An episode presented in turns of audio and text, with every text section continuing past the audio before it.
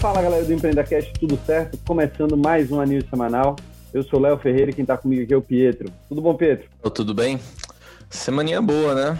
Tem bastante gente com dinheiro no bolso aí, menos a gente. É verdade. Quer dizer, menos eu, né? Porque, como todo mundo sabe, você tem seus bitcoins aí, tá, tá bem feliz, né? Não dá para reclamar. Continua aí na polícia francesa, tudo Toda certo. vez que eu falo de Bitcoin, eu lembro, puta, se lá atrás eu tivesse investido mais um pouquinho hoje, eu não precisava trabalhar. é, é uma, é uma felicidade e um arrependimento ao mesmo tempo, assim. Te entendo, te entendo bem.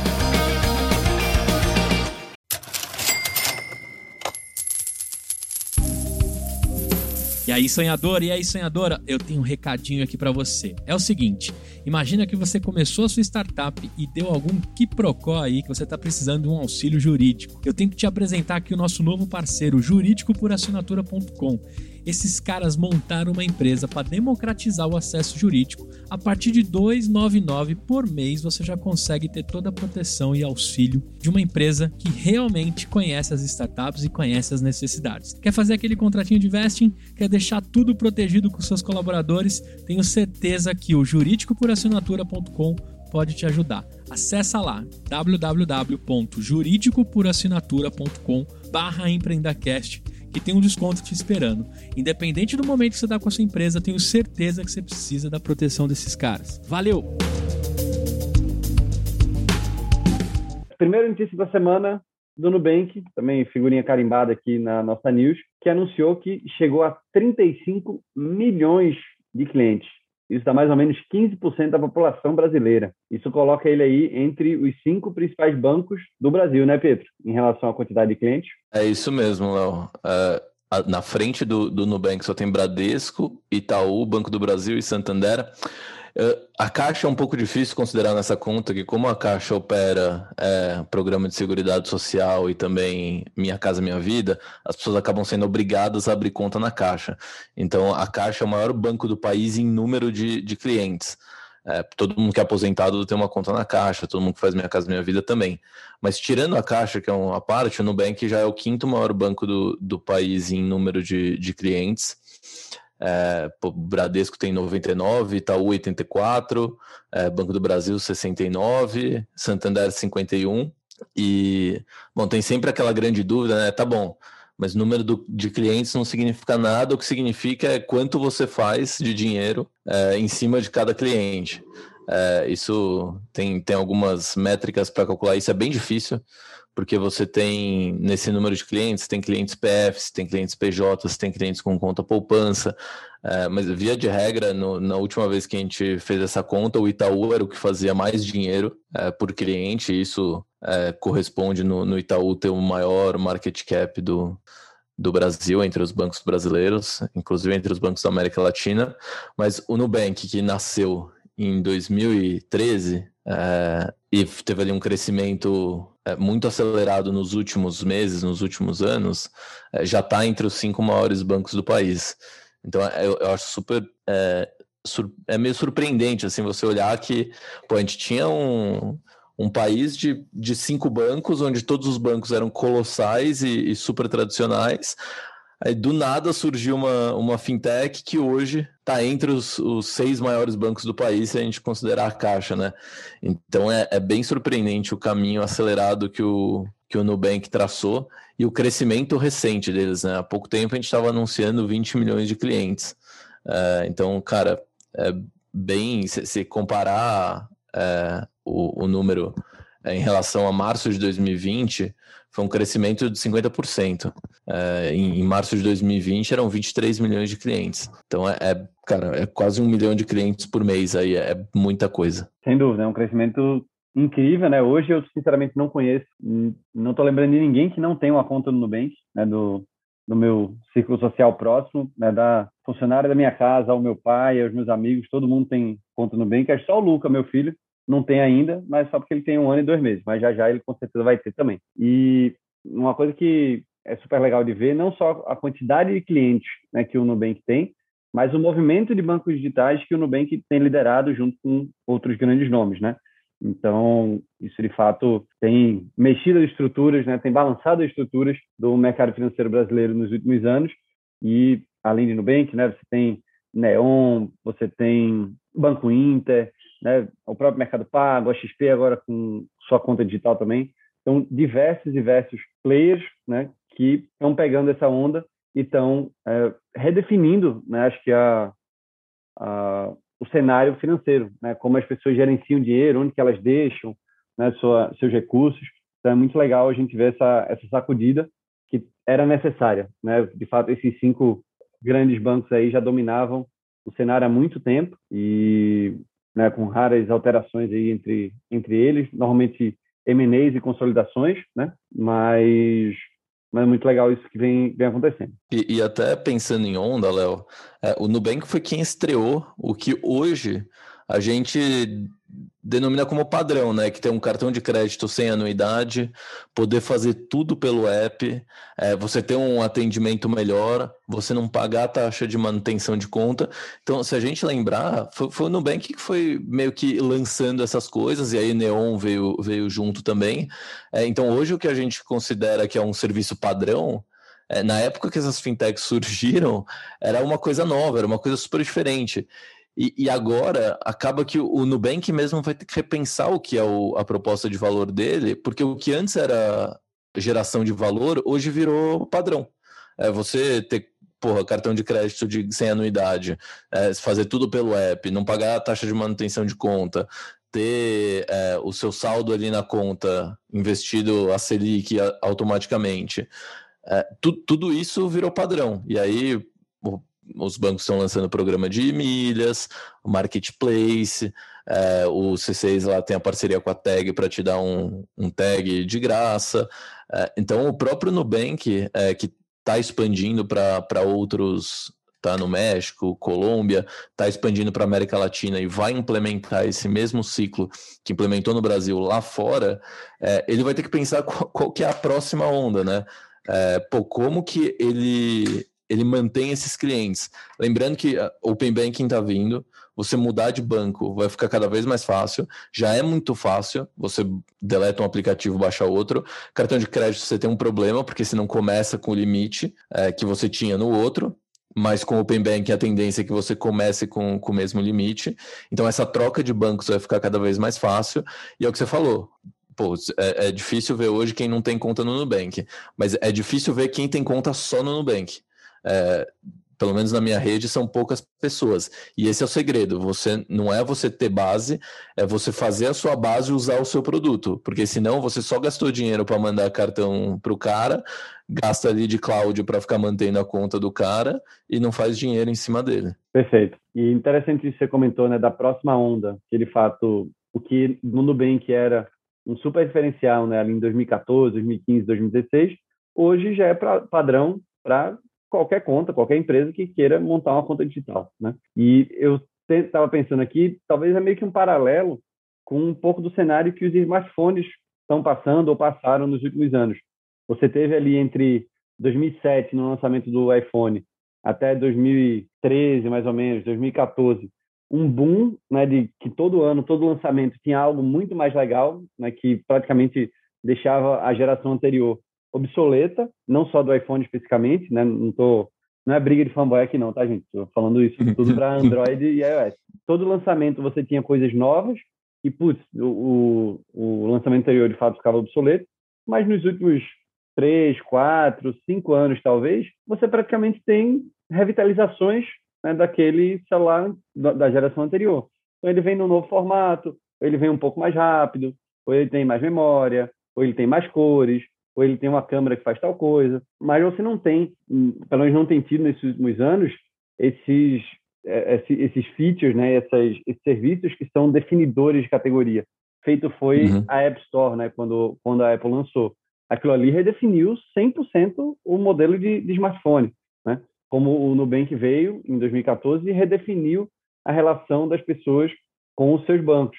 Então, vamos ver qual vai ser a próxima porque vai ser, vai ser legal, é muito bom acompanhar isso. E acho que os, os dois mercados, né, tanto de smartphone quanto de banco, eles vão amadurecendo para quando chegar no, em breve a gente ter essa, essa disrupção aí que vai ser super legal. Hum, e, e, é muito legal você falar do smartphone, Léo, porque essa semana eu estava revendo o vídeo, por um acaso, da apresentação do, do iPhone, quando o uhum. Steve Jobs apresentou o iPhone para o mundo, e é muito legal. Ele começa a falar: ah, no seu computador você tem uma tela grande, você tem o um mouse para indicar onde você quer clicar. É, uhum. E aí ele mostra um BlackBerry na época e fala: olha, a gente resolveu, o importante está na tela. A gente resolveu eliminar todos esses botões e fazer uma tela grande. Mas e aí, o que, que, a gente vai fazer? A gente vai te dar um mouse junto com o celular? A gente vai te dar uma caneta junto com o celular? Não. A gente inventou um multitouch aqui, não sei o que, e conta toda a história.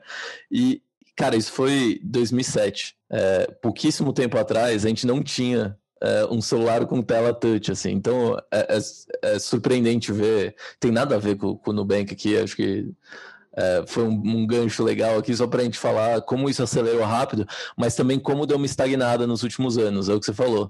É, só tem features incrementais, a gente não viu nenhum, nada de muito novo. Talvez as telas dobráveis seja algo novo. É, mas é, é, muito legal para quem tiver curiosidade. Duas coisas que eu vi essa semana muito legais. Uma a gente postou lá no Stories da Snack, que é o Six Minutes lá, que é um programa americano falando sobre as ações da, da Amazon em 99.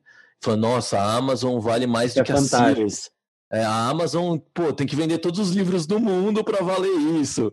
É super legal ver o posicionamento na época e também a apresentação do, do iPhone com, o Steve Jobs. Vale a pena rever esses dois vídeos. Falar em sonhador, eu tenho uma dica aqui para você assim que terminar esse podcast aqui do Empreenda.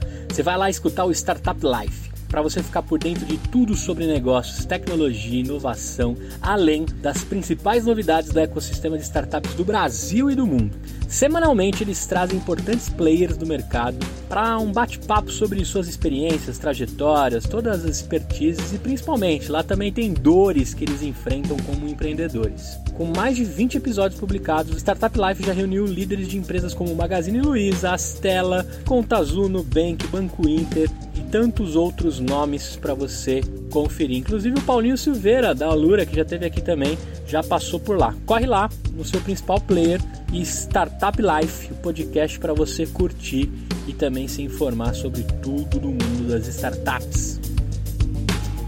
Vamos para a próxima notícia, que é o primeiro ETF de criptomoedas do Brasil foi lançado, né? Foi anunciado pela Hashdex. Pietro, o que é que é um ETF de criptomoedas? Hum. Ah, então, um ETF ele é um fundo de índice, ou seja, ele é um fundo que visa replicar algum índice como por exemplo o Ibovespa. É, então ele vai lá é, e compra no seu fundo as mesmas ações na mesma proporção que compõem o Ibovespa para ele acompanhar o movimento do Ibovespa. Então você fala, porra, eu quero investir em ação, mas eu não quero ficar escolhendo a ação, eu só quero acompanhar o Ibovespa. Eu acho que que o Brasil está num boom, é, então eu quero acompanhar isso e, e, ter aqui o mesmo rendimento do mercado de ações como, como um todo, que é o que o, o índice visa fazer. Então você vai lá e compra um ETF, BOVA 11, Bo, BOVV, são, são alguns ETFs. Agora, a Hashdex, que é uma gestora de, de recursos especializada em criptoativos, está lançando um ETF, é, o primeiro ETF de criptoativos do Brasil, né? É, e engraçado, engraçado não, é, o que eu achei interessante é que os coordenadores da oferta são BTG Pactual, Itaú e a Genial, ou seja, gente grande. É, a gente estava aqui nas outras semanas com o Coinbase falando de, de como esse mercado cripto está ganhando relevância, governança, cada vez mais confiança. Então, você ter nomes de peso como coordenadores dessa oferta é super legal. É, a captação mínima desse fundo vai ser de 250 milhões de reais, não tem teto, ou seja, se captar mais, é, o fundo vai ser maior. Se captar menos do que 250, o fundo não sai. É, então, é, o, o, ETF vai se chamar Hashdex Nasdaq Crypto Index Fundo de Índice, vai negociar na, na B3 como Hash 11, para quem quiser comprar, e vai replicar o índice Nasdaq de, de cripto. É, então, quem está procurando um jeito de investir no mercado de cripto como um todo, é, esse talvez seja uma boa, uma boa pedida. É, o, o, o, NCI, né, que é o Nasdaq Crypto Index, que é o que o, o Hash 11 vai copiar, tem ali Bitcoin, Ethereum, Stellar, Litecoin, Bitcoin Cash e Chainlink. É, e ali ele, ele balanceia é, todo, todo trimestre. Né? Então, quem quiser apostar é, não só no Bitcoin ou não só no Ethereum, mas nesse grupo de seis, seis criptomoedas, o, o Hash 11 pode ser uma, uma, boa, uma boa pedida. Estava no mudo. Legal. Então, mais um passo para democratizar o acesso às criptomoedas, né? O pessoal cada vez mais entender e chegar mais próximo desse mundo. Eu queria aproveitar só um comentário rápido antes da gente seguir para as próximas notícias, que a gente está falando de criptomoeda, blockchain, né? É, naturalmente a gente fala de NFT, né? As NFTs que a gente falou na semana passada, e eu achei uma coisa engraçada, na minha opinião, né? Eu fui bem vocal na semana passada sobre o quanto eu achava que NFT é, era um esquema, né? era uma pirâmide e tal, passar dinheiro de um para o outro. Nessa semana, nesses sete dias entre a gente gravar a semanal passada e hoje, eu já mudei de opinião umas três vezes, pelo menos.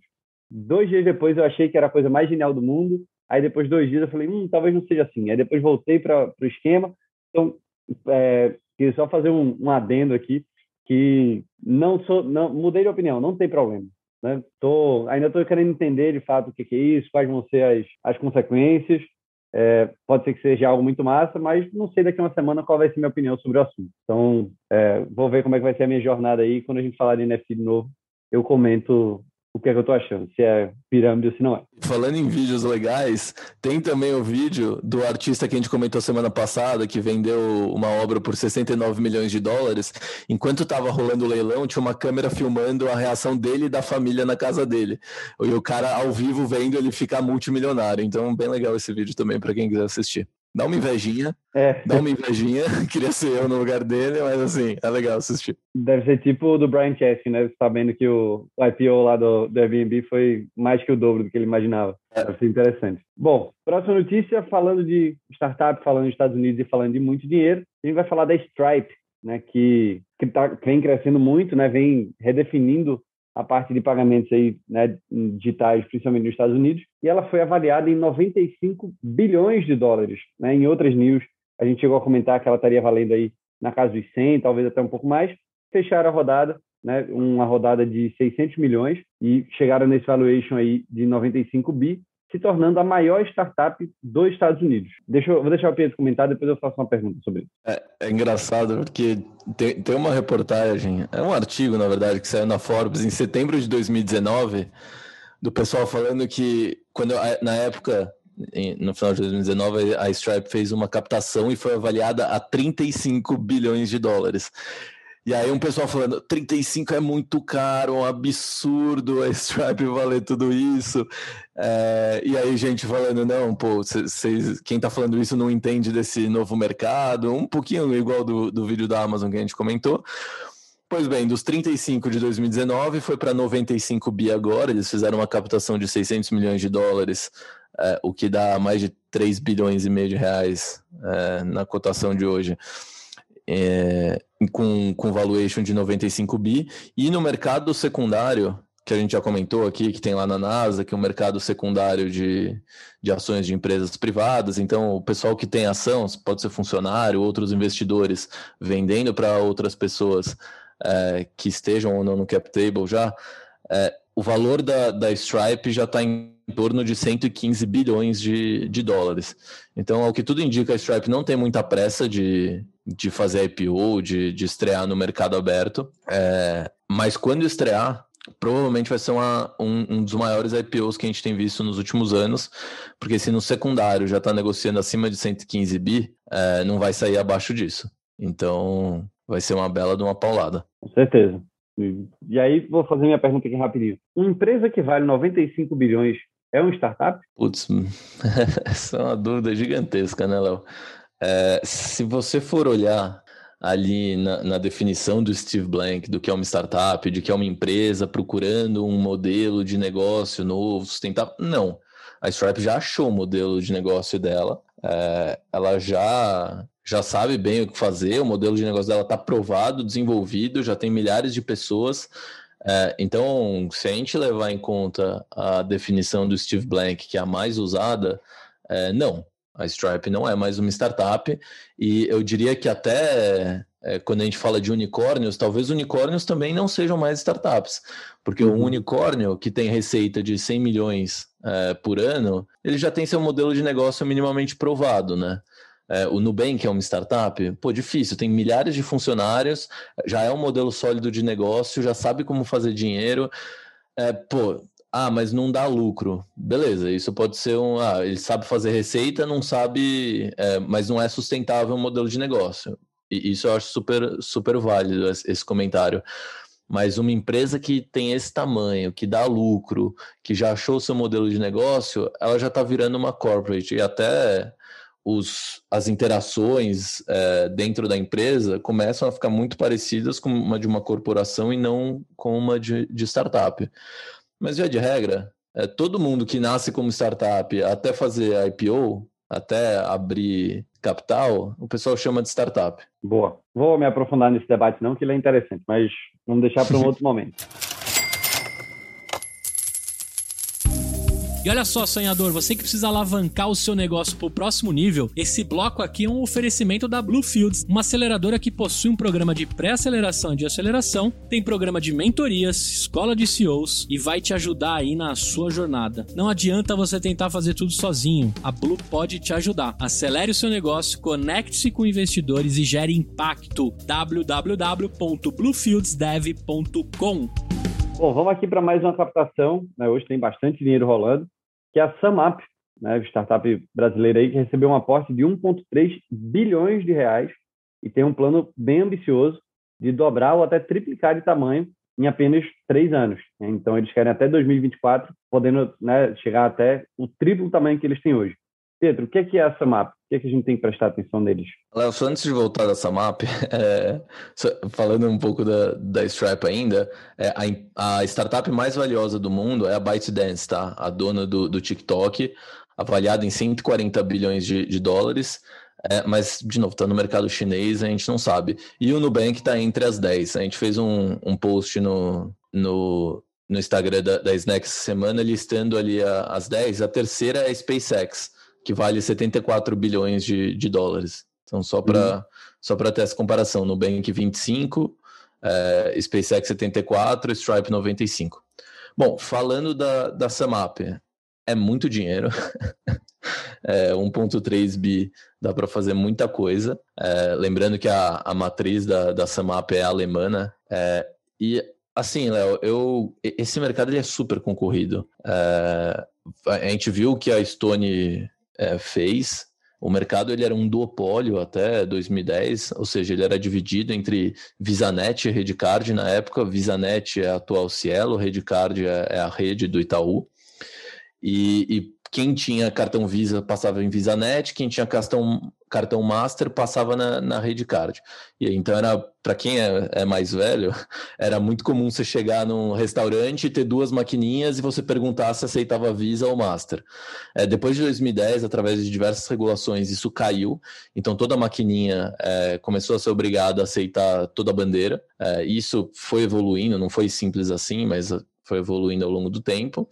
E, nesse contexto, surgiram lá atrás as subadquirentes, é, que eram. Porque para você negociar com VisaNet Redcard, que são as adquirentes, você tinha que ter um volume, senão o cara não olhava para você. Então os PMEs eles eram bem deixados de lado. E, e aí surgiram as subadquirentes, que era, pô, eu vou juntar um bando de, de PME aqui, vou fazer um, um volume e vou negociar com as adquirentes um contrato para mim, e, e aí eu divido isso é, entre os, os PMEs. Então, na época surgiram no, no mercado as subadquirentes, é, Stone, inclusive, começou assim, é, PagSeguro começou assim, você usava uma, uma adquirente para fazer a, a para processar de fato é, a transação e, e, e, você fazer o front ali para o para o PME, para o lojista. É, e, e, a gente viu que lá atrás, é, Redcar e, e Cielo, elas dividiam mais ou menos, Rede e Cielo dividiam mais ou menos o mercado, tinha um pouquinho da Elavon, que foi comprada pela Stone, mas o, a Stone e a PagSeguro entrando nesse mercado, focando numa base que era muito desatendida, elas começaram a ganhar muito mercado. Só que isso levou também a uma guerra violenta de taxas. É, e a Samap entrou ali é, nesse mercado um pouco depois. É, eu, assim, a gente na Fischer, a gente olhou muito, pô, se a gente deveria fazer alguma coisa nesse setor. É, e, e, na época a gente chegou à conclusão que isso é uma briga de bolso super fundo, e a gente está vendo aqui 1,3 bi é, não é pouco dinheiro.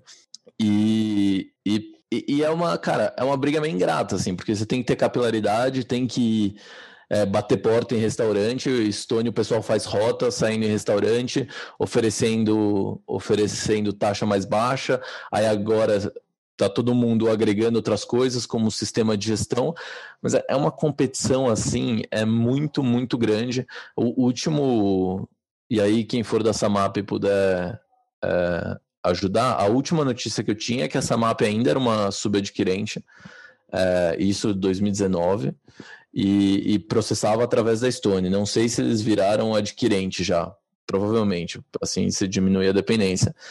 Mas, bom, isso tudo para falar que esse é um mercado super concorrido, você precisa de fato de dinheiro, só ter a maquininha não é mais diferencial, é, você precisa oferecer outras, outras é, vantagens e outras facilidades para o lojista.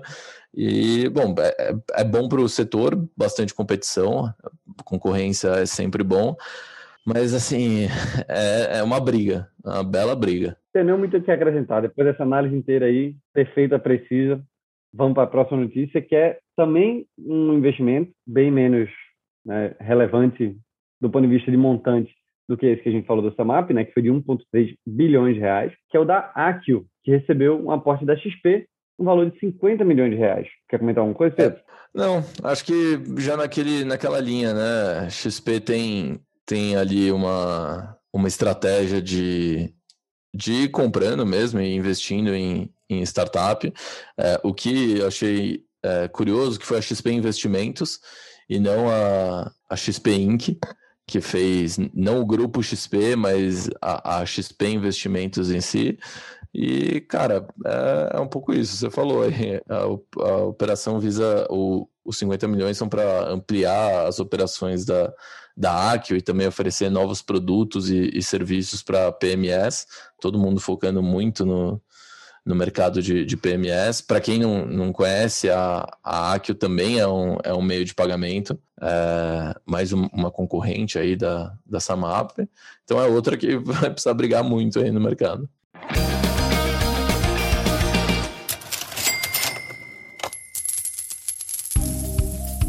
Esse bloco é um oferecimento da Fit Anywhere, que tem lá o banco que em 3 metros quadrados você transforma tudo numa academia. O aplicativo deles também é feito de treinos focado para você usar na academia do seu prédio residencial ou no hotel que você tiver. E durante aí a quarentena, né, no meio da pandemia, eles começaram a fazer videoaulas com treinos para terceira idade, pais e filhos, defesa pessoal, funcional, tem até dança e em primeira mão treinos para deficientes físicos. Baixe nas melhores lojas tenho certeza que você vai gostar. Fit Anywhere, democratizando o acesso às academias. www.fitanywhere.com.br Indo para a próxima notícia, a controladora do BTG, Banco BTG, comprou o Kinvo, ou a Kinvo, que é aquele aplicativo de gestão de investimentos, né? E fez essa compra aí por 72 milhões de reais. O mercado também está? O mercado financeiro como todo está bem agitado, né? Belo dinheiro aí também pela compra do Kinvo. Muito. É, eu, eu, eu falava a Kinvo, mas aí é o Kinvo. É, primeiro, dar parabéns lá pro, pro Moacir, é, que é, era o fundador e CEO lá da Kinvo, pro pessoal da Lighthouse, pro, pro Darzé, que investiram lá, lá no começo no, no negócio. E pô, é um movimento muito interessante, né? Porque a gente falou há pouco tempo aqui da compra da, da Flipper pela XP, né? É, que a Flipper também é um agregador, consolidador de, de investimentos. Era menor do, do que a Kinvo. A Kinvo tem 700 mil clientes, é, é muita coisa. E, e, em novembro, a Empíricos tinha comprado o Real Valor, que era uma startup do portfólio ali da, da Ace. É, a Dynamo é, comprou em fevereiro 10% da Vale Mob, que é dona do Trademap, que é acho que um dos aplicativos que inaugurou essa categoria no Brasil. É, então tem duas coisas interessantes. Uma, é, tá ficando sem ativo para comprar. Acho que é o único agregador de investimento que sobrou que não foi comprado, que eu conheço, mais famoso assim, é a Gorila.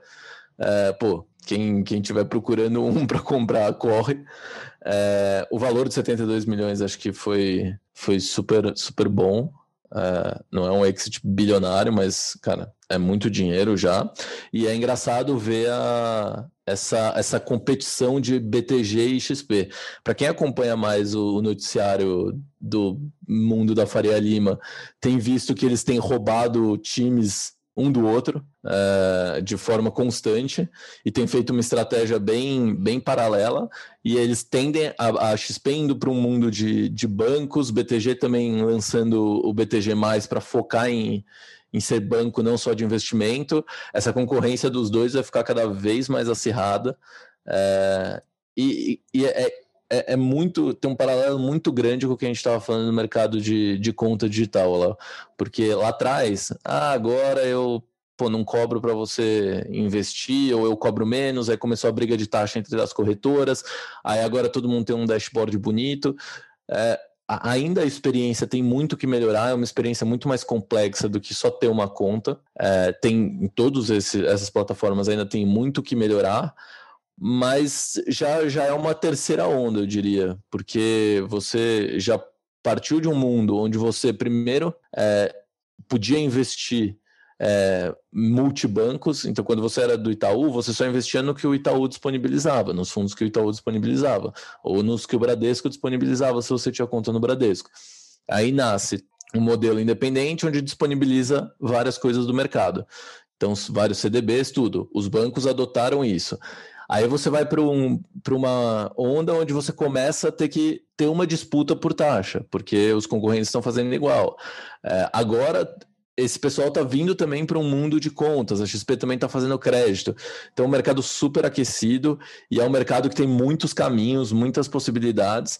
E vale lembrar, né? A gente tem o quê? 3 milhões de investidores na Bolsa.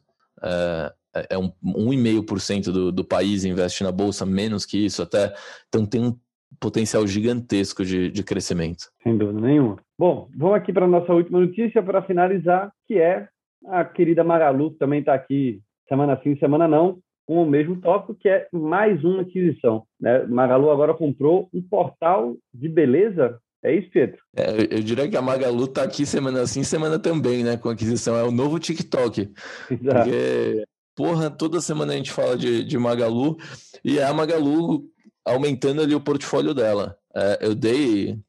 Eu lembro que você postou no, não sei se foi no Twitter, no LinkedIn, um tempo atrás, falando, pô, se você acha que a Magalu é só um e-commerce, é, repensa. E aí tinha ali a imagem de tudo que envolve é Magalu, né? Desde serviço para o vendedor até serviço para o comprador, as outras plataformas como Netshoes e, e essa de lá para cá, o que deve fazer um ano que você postou isso, é, um pouco um pouco menos. De lá para cá, esse ecossistema cresceu bastante.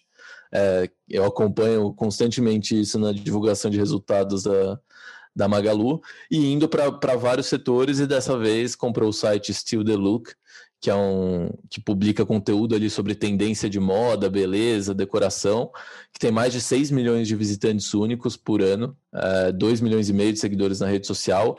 É, então também é mais um canal ali para para Magalu e muito parecido que a Centauro comprou ali é os sites de tipo Desimpedidos lá do Fred por uma grana, a Magalu é um caminho parecido aqui. E aí dentro dessa aquisição também veio a Push, que é uma produtora de eventos e, e workshops. Então acho que putz, quando a gente está falando de e-commerce e venda, não tem nada que o grupo Magalu é, não faça. Eles estão em todas as pontas desse negócio. É verdade. Você comentou um negócio interessante, né? Essa visão da, da Magalu, né? E aproveitar para deixar os parabéns, né? Para todo mundo que está envolvido nessa estratégia e, e execução, né? Que de fato não é fácil você comprar uma empresa toda semana. Tava quem acha que ah não tem dinheiro, vai lá e compra, faz um faz um pix e tá tudo certo. Hum. Não é, é um trabalho monstruoso. Ainda mais que eles são uma empresa de capital aberto, então tem várias outras né, é, restrições e exigências. Uh, mas vai ser legal ver, né, eu não sei se eles abrem isso, eu não estou lembrando do, do balanço agora, eles abrem o percentual do quanto o e-commerce, quanto o varejo de produtos tradicionais, vamos chamar assim, representa do faturamento total. Eu acredito, se eu tivesse que fazer uma aposta informal aqui, que aos poucos isso vai diminuir e mais cedo ou mais tarde o e-commerce vai deixar de ser a maior representatividade do grupo Magalu. Né? Todos esses outros serviços que eles estão montando, eles vão crescer muito né? É, e vão, talvez sozinhos, não tão grandes quanto a parte de e-commerce, mas somados, né? os negócios, entre aspas, que não são core, vamos chamar assim, eles vão representar mais 50% do faturamento. Não tenho a menor ideia, tá? Não pesquisei nada sobre o tema, então posso estar falando alguma besteira aqui, mas o que eu estou vendo desse movimento e das empresas que eles compram também vai acabar indo para esse, esse cenário. Mas vamos ver.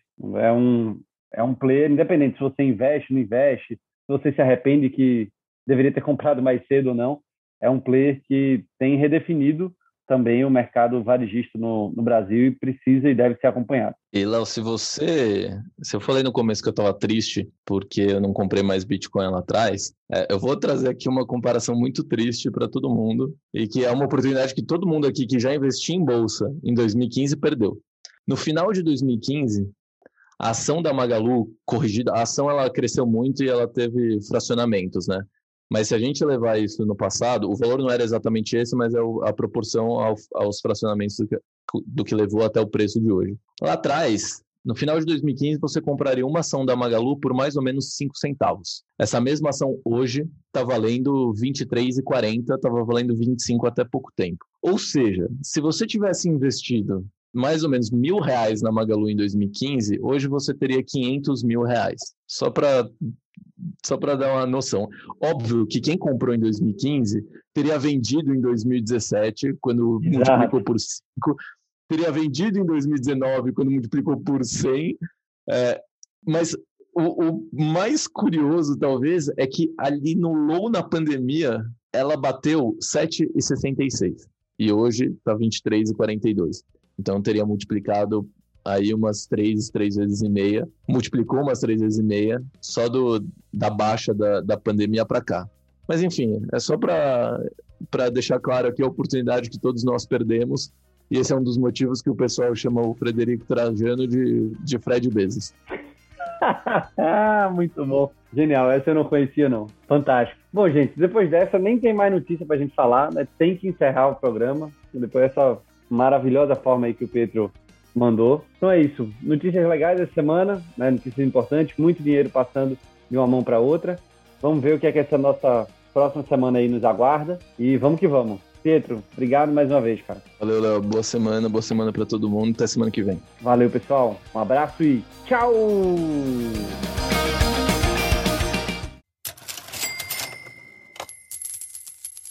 Aí, terminou nossa news? Tenho certeza que se você ficou até aqui é porque você gostou. Quer saber mais sobre inovação? Eu tenho uma indicação para você. É outro podcast maneiríssimo chamado A Virada. Ele é apresentado pelo Gustavo Goldsmith, que é CEO da Superplayer, e também pelo Bruno Peroni, que é investidor anjo e também VC. O legal lá da Virada é a profundidade com a qual eles falam de cada assunto. A cada semana é escolhido um mercado diferente por exemplo, música, meios de pagamento, educação, mercado de cannabis. Os caras destricham todas as novas tecnologias que estão em disrupção aí, né, dentro desse mercado. Além de trazerem depoimentos dos líderes e das principais empresas que estão capitaneando essas mudanças. Eu já estou sabendo que tem temporada nova que estreou e você pode lá conferir a terceira temporada da Virada. Tenho certeza que você vai gostar. Escolhe aí no seu player ou se você preferir na descrição desse episódio tem, tem um acesso para o podcast A Virada. Valeu!